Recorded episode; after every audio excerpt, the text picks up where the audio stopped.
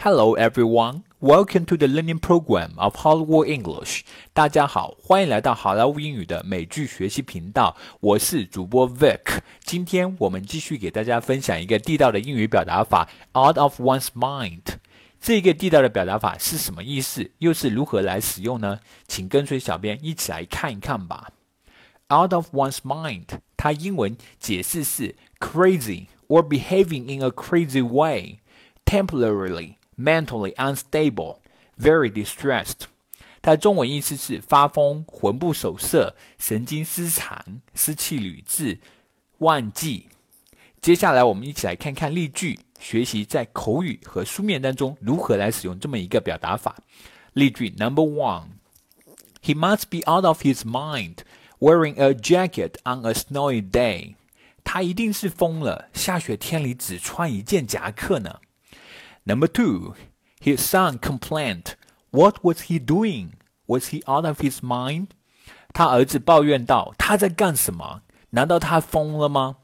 Number three, our dog 多多 developed a brain tumor and went out of his mind.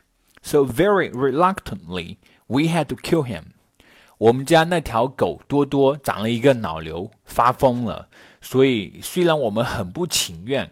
还是把他给杀了。Number four, I can't remember his name. It's gone out of my mind. 我记不起来他叫啥了，早忘得一干二净了。Number five, I was terrified out of my mind when I watched him fall down from the wire. 我看到他从钢丝上掉下来，我简直吓呆了。Number six. I saw her but twice, and she is the only one in the world who I could love.